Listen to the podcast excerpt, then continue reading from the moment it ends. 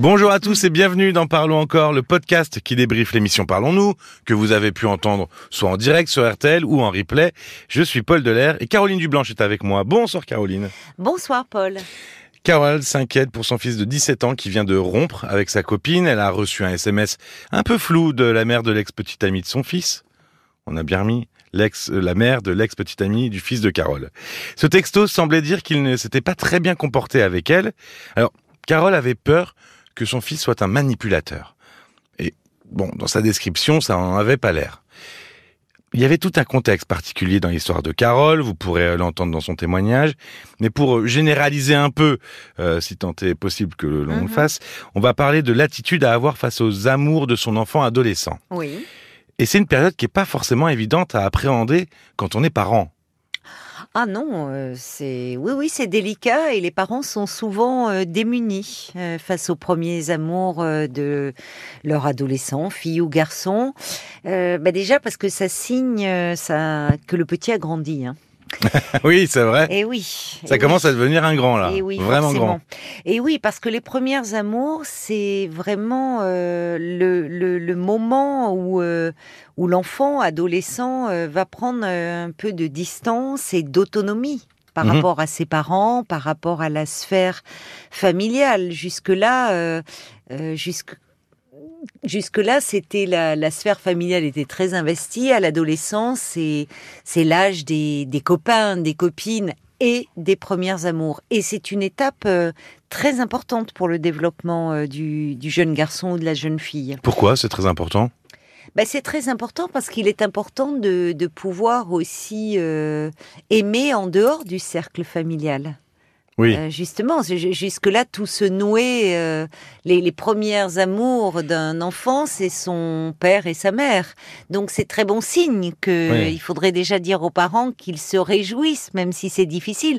Ça veut dire que leur enfant va bien. Oui, c'est le euh, début de voler de ses propres Et ailes. oui, c'est justement cette capacité à tomber, à tomber amoureux. Alors comment gérer ce, ce- ce moment? Est-ce qu'il y a une attitude à avoir vis-à-vis de son enfant à ce moment-là? Oui, c'est-à-dire qu'il faudrait avoir une attitude à la fois respectueuse de cette intimité euh, euh, de qui, est en train de se créer, cette intimité amoureuse, respectueuse et attentive. Hein, Oui, c'est ça. Qu'est-ce qu'on entend par respectueux Qu'est-ce Eh, qu'on entend par attentif mm, Parce que Mm. il y a aussi à ce moment-là, euh, dans cette période-là, ce qui se joue, c'est euh, un peu la prévention sur la sexualité, Mmh. euh, un, peu- un peu une sorte d'éducation sexuelle. Alors, je veux dire, euh, c'est Oui, de la prévention Alors, souvent. c'est- finalement pas le meilleur moment pour faire de l'éducation sexuelle ou de la prévention. Euh, ou alors, pour parler plus exactement, j'entends ce que tu veux dire par préve- prévention, les, les parents qui ont peur d'une grossesse euh, Il chez la- il fille. y a la- ouais, la euh, contraception, beaucoup- C'est beaucoup pour euh, les filles hein, que oui. les, les, parents Les capotes pour, euh, contre le sida, Oui, et oui. MST, enfin toutes ces choses-là. Mais souvent, c'est plus facile d'en parler avec des enfants. Alors, euh, évidemment, on va pas parler de contraception et de préservatif à de jeunes enfants, mais parler déjà de sexualité. À l'adolescence, c'est l'âge, euh, ils sont très pudiques, les adolescents. Très pudiques et très fleurs bleues. Contrairement à toutes les idées reçues que l'on peut avoir, l'âge moyen du premier rapport sexuel ne baisse pas. Il est aux alentours de 17 ans. Donc, ils sont beaucoup plus informés, évidemment, que les générations euh, précédentes, Ça, des oui. parents et des grands-parents. Ça ne veut pas dire qu'ils passent à l'acte. Alors, les parents ne sont pas forcément les meilleurs interlocuteurs à ce moment-là, parce que ça crée une gêne et un malaise Mhm. et une intrusion finalement dans ce qui relève de l'intimité. Ce qui peut être possible de faire, c'est euh, de dire, euh, voilà, tu peux euh, de, de, de laisser les coordonnées d'un médecin, euh, d'un- gynécologue, qui doit pas être celui de la mère. C'est un peu gênant pour la jeune fille. euh, il vaut mieux trouver un- quelqu'un d'extérieur. Euh, Oui, c'est vrai qu'on a l'habitude toujours de prendre le médecin de famille un oui, peu. mais mais donc, alors ça peut être le médecin de famille, ça peut être aussi tous les centres de planification familiale. Les adolescents se refilent les adresses entre eux parce que c'est extérieur. Et moi, pour y avoir travaillé, effectivement, ils venaient souvent un peu en bande, ou en tout cas avec trois ou quatre copines. Ils venaient avec leurs petites amies. Et là, ils ont affaire à des à des médecins, des psychologues, à des à des conseillères conjugales, à des travailleurs sociaux, euh, des professionnels à qui ils vont pouvoir s'ouvrir parce de, de ce qu'ils vivent et c'est beaucoup moins gênant euh, qu'avec euh, leurs propres euh, parents. Puis on peut toujours aussi donner le numéro de fil Santé Jeune Exactement. qui existe, qui est Oui. le Tu as 0800 raison. 235 236 0800 235 236 et c'est un numéro qui est anonyme, gratuit pour les euh, 12-25 ans. Je dis cela parce que parfois on voit, euh, par rapport à cette question de la prévention, des parents qui vont trop vite. C'est-à-dire que je, je pense, leur jeune fille euh, est amoureuse, euh, elle a 15 ans, elle a un petit ami, que petit ami peut venir à la maison, bon, et tout de suite. euh, On en reparlera de ça, d'ailleurs. C'est c'est vraiment, euh, on va prendre rendez-vous chez le gynéco, il faut que tu prennes la pilule. Et ce faisant, on est intrusif. Parce que la jeune fille n'en est pas forcément là dans Mmh. sa relation. En fait, en tant qu'adulte, nous projetons beaucoup de choses sur la vie amoureuse de nos ados. Il faudrait se rappeler un peu les ados que nous avons nous-mêmes été. Vraiment, tous Mm. les parents devraient euh, un peu se veiller à cela, se rappeler l'ado qu'ils étaient et à quel point, à cet âge-là, on est pudique et à quel point euh, toute question euh, d'adulte ou même sous forme de plaisanterie est vécue comme quelque chose de, de très gênant, embarrassant c'est pas très agréable. euh, ouais. et, et- et déplacé. Enfin, donc il faut il faut se rappeler euh, cela. Alors que entre eux, ils en parlent beaucoup. Ils en parlent beaucoup Oui. et ils se donnent euh, des, des conseils et et donc attention aux projections que l'on peut faire et où Oui, il faut réussir finalement presque à, à mettre de côté son, je vais dire, ses, ses sentiments, son vécu et, et garder un peu de, de recul vis-à-vis Oui. de ça, c'est ça? Oui, c'est-à-dire euh, chacun sa place, rester à sa place de parent et tout ce qui concerne la vie intime et la vie sexuelle. euh, les parents, ne, ne- ça ne les concerne pas. De la même façon que les enfants n'ont pas à connaître la vie sexuelle de leurs parents. Voilà. Donc, il est important que, euh, enfin, ça serait le moment pour les parents de se faire discrets. Et on l'entend bien, c'est compliqué parce que les parents sont angoissés et projettent beaucoup de choses, et notamment beaucoup de choses dans le domaine de la sexualité, là où leur enfant, leur ado, certes est amoureux, mais il peut être à un, stade où il est au stade du flirt. Il n'a pas encore Hmm. passé le cap du premier rapport sexuel. Oui, puis par- parfois on peut, ça peut même être pris comme quelque chose de, de, de, de pressant finalement. Alors, euh, t'en es où? Oui. Comme s'il y avait une certaine pression. C'est un peu ça. C'est ça, mais parce que nous projetons euh, euh, des, des, des, des- nos, fantasmes un peu d'adultes là-dessus, et nos peurs aussi. Oui, c'est un peu. Alors, est-ce qu'il y allait, elle y allait Parce que finalement, parfois, mettre un peu de Oui. temps, ça peut, ça peut faire peur aux parents en disant ah mais s'il le fait jamais. Enfin, c'est quelque chose qui est assez. Bah, en tout cas, il y a beaucoup de projections. Voilà. Donc, rappelons-nous l'adolescent que nous avons euh, été. Euh, alors, il y a, il y a Alain Braconnier, qui est psychiatre et psychanalyste, qui travaille auprès d'adolescents, qui dit euh, que les parents, souvent à ce moment-là, peuvent éprouver de la jalousie, voire de la rivalité Ah oui. vis-à-vis de ce petit ami ou de cette petite amie. Ben oui, qui leur vole leur Ah enfant oui, c'est un peu ça. qui leur prend leur Exactement. enfant. Euh, et, et que c'est un sentiment assez fréquent, alors que qu'on n'ose pas toujours s'avouer parce que bah, on n'est pas très fier de ça. Alors qu'en fait, c'est c'est fréquent et que c'est important d'en prendre conscience. En prendre conscience, c'est déjà euh, éviter justement là aussi de projeter plein de choses et, et de devenir un peu de voir d'un mauvais œil Oui, cette relation. De réagir de façon un peu inconsciente sans trop se contrôler finalement. Oui, c'est ça. Alors, quand je disais que chacun doit rester à sa place, c'est-à-dire euh, la place de parent, rester à sa place de parent, c'est-à-dire euh, pas de complicité euh, excessive avec euh, son ado et de et de et de, de confidence justement Mhm. sur le terrain de la sexualité ou comme tu disais allez vas-y n'importe qui encouragerait parce que un, un père n'a pas à parler à- comme un copain à son fils et une mère n'a pas à parler comme à une copine à sa fille. Et d'où les places, ouais. D'où les places de chacun euh, et rester à sa place de parent, c'est c'est ça, respecter ce qui est en jeu, ce qui est ce qui émerge chez l'adolescent et en même temps attentif.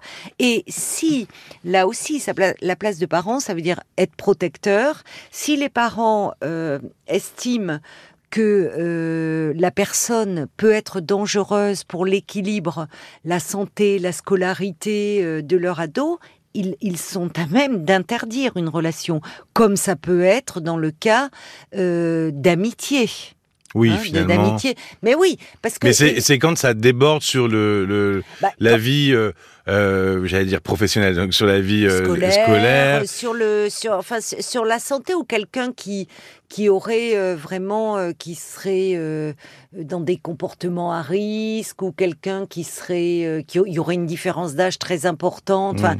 des choses qui qui pourraient Mais qui sortent finalement du, du simple cadre Mm. amoureux et sentimental. C'est-à-dire, euh, voilà, vie, vie scolaire, oui euh, une- une je sais pas, notion de- alimentaires parfois, qui sont, qui peuvent être euh, une notion différents. de danger en fait. Ouais. Voilà, une notion de, de, de danger, euh, euh, être dans la protection. Alors évidemment, ça va pas plaire sur le moment à l'ado, mais en grandissant, il en sera gré euh, à, ses, à ses parents. Alors c'est compliqué, je disais qu'il est important de que les parents repensent à l'ado qu'ils ont été et aux relations qu'ils ont eu eux-mêmes avec leurs propres parents à cet âge-là Mm. parce que ça va jouer. C'est-à-dire que si eux-mêmes ont souffert d'une éducation euh, parentale trop sévère, trop rigide, avec beaucoup d'interdits, euh, où justement il n'y avait pas de sortie trop possible, où les petits amis ne s'étaient pas autorisés, euh, ils peuvent avoir du mal à fixer des limites euh, ou des interdits. À l'inverse, euh, s'ils ont été un peu trop livrés à eux-mêmes, et que ça a pu parfois les amener dans des situations un peu périlleuses, ils peuvent devenir très stricts, trop stricts. Ouais. Mais il faut, j'imagine aussi, ne pas oublier que à ce moment-là de la vie, finalement, l'adolescent, il fait son apprentissage, il n'y a rien Oui. d'immuable, c'est ça. C'est Parfois, on peut entendre des, des, des parents qui s'inquiètent parce que il est avec cette fille-là, elle est avec cette fille-là. Bon, déjà, juger le petit ami ou la petite amie, c'est un peu compliqué. Et en même Cette temps, histoire de mariage dont nous parlait Carole, qui est plus, il y avait presque quelque chose d'enfantin, mais là où on a le sentiment que les parents l'avaient pris, la mère qui achète une robe de mariée, enfin, ça va pas là. Là, on voit l'implication, l'investissement. Enfin, les, les parents n'ont pas à, à investir, à surinvestir une relation de ce type. Il y a quelque chose d'enfantin encore, on voit bien. C'est le premier amour. Et quand on est amoureux pour la première fois, on veut que ça dure toute la vie. oui. Donc, comme des petits, comme des jeunes enfants qui, eux, dire, on va se marier, mais il y a presque une imitation du monde adulte. Oui, Enfin, c'est un peu du romantisme exacerbé aussi. Voilà. Mais il faut pas non plus aller plus loin. Alors, pour rester euh, sur le témoignage de Carole, tiens d'ailleurs, euh, je voulais te poser une question. Est-ce Oui. que euh, on doit accepter que la petite ou le petit ami dorme à la maison? Alors ça, euh, c'est pas aux professionnels d'en juger. hein. La décision revient avant tout aux parents. Oui. C'est euh, eux là qui, qui fixent les limites. S'ils sont à l'aise avec cela, pourquoi pas? Euh, Si cela leur pose problème, qu'ils l'expliquent à leur ado. À cet âge-là, on a tout à gagner avec un adolescent à être sincère, à être authentique. Les adolescents sont très sensibles à cela. Les leçons, les autres, euh, ils peuvent être sensibles au fait que, alors il s'agit pas de se projeter, de parler de soi, mais on peut euh, parler, de dire, tu sais, pour moi, ça n'avait pas été simple avec mes propres parents quand j'avais ton âge, ou moi aussi j'étais amoureux. C'est finalement comme un- une relation qui commence à aller, pas encore vers de l'égalité comme quand on est avec des enfants adultes, mais quelque chose où on prend en considération que son enfant a grandi et qu'on peut lui parler presque Oui. un peu d'égal à égal. Commence sur à le considérer comme Voilà. un adulte. voilà, qui voilà. Donc, euh, alors il y a des professionnels, dont Marcel Ruffo, qui pensent que, je comprends son point de vue, qui pensent que le le euh, c'est pas forcément la meilleure chose euh, pour un ado de euh, démarrer, enfin la, la découverte de la sexualité sous le toit parental. On comprend ce qu'il Mhm. peut vouloir dire par là. Alors évidemment, eh bien, c'est-à-dire, euh, euh, ça peut inhiber. Le, le toit avoir une euh, quand les parents sont présents parce Mhm. que évidemment euh, quand les parents euh, ou partent en week-end et laissent la maison ou partent en vacances ils sont pas dupes au fond ils ferment les yeux ils peuvent ados. dire Bon. voilà on a tous été ados ils peuvent dire non nous ne sommes pas prêts à ce que voilà ton petit ami ou ta petite amie vienne dormir à la maison on part en week-end au fond après voilà il- Oui. on n'est pas là c'est pas la même chose que d'avoir une sexualité dans sa chambre d'enfant, qui reste sa chambre d'enfant, avec les parents à côté. Hmm. Alors évidemment, et, et je pense notamment euh, pour avoir eu euh, en thérapie des certaines femmes qui étaient qui élevaient seules leur euh, leur adolescent, enfin qui le, le- père était, euh, je me souviens d'une dame, le père était à l'étranger, donc elle élevait euh, seule son fils, et elle me disait éprouver un certain malaise quand euh, bon elle avait accepté que le- la petite amie de ce dernier vienne dormir à la maison, mais elle disait qu'au fond quand il se retrouvait le matin au petit déjeuner, qu'elle elle était seule et face à un couple Oui. et On- oui, il y a une on forme revient sur le problème de place. Et voilà, c'est ça. C'est-à-dire, elle disait au fond, c'est troublant. Je suis là, moi, je Mm. suis seule, et, et je suis face à ce jeune couple. Donc, il faut en fait pouvoir se sentir à l'aise avec cela. Et ça, c'est aux parents euh, d'en décider. Et si on ne se sent pas à l'aise avec ça, c'est pas un problème. Il vaut mieux le dire et l'expliquer. Merci beaucoup, Caroline. Merci à toi, euh, Paul. Peut-être. euh, Dis-moi. Oui, j'ai. hum, Oublié quelque peut-être chose? donner bah, un livre de Ah, oui. Béatrice Copper-Royer, euh, qui est psychologue et qui a écrit un livre sur ce sujet qui s'appelle Premiers émois, Premières amours, et c'est paru aux éditions Albin Michel. Ce soir, on a pris des nouvelles d'Alix qui a découvert les infidélités de son mari et de Pierre qui continue de discuter avec une femme qu'il a rencontrée mais qu'il a peur de décevoir.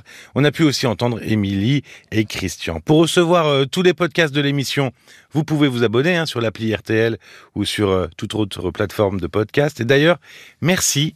Je voulais vous dire merci parce que vous êtes encore un peu plus nombreux à nous avoir écoutés euh, au mois de mai Ah sur bon Internet, exactement. Donc voilà, si vous êtes tout nouveau, Oui, bienvenue. Hein et pour les plus anciens, vous connaissez la chanson 09 69 39 10 11 pour nous appeler. Et puis l'adresse mail parlons-nous@rtl.fr. Merci de votre écoute et puis à très vite. Ben, merci de votre confiance alors et de votre fidélité et à très vite.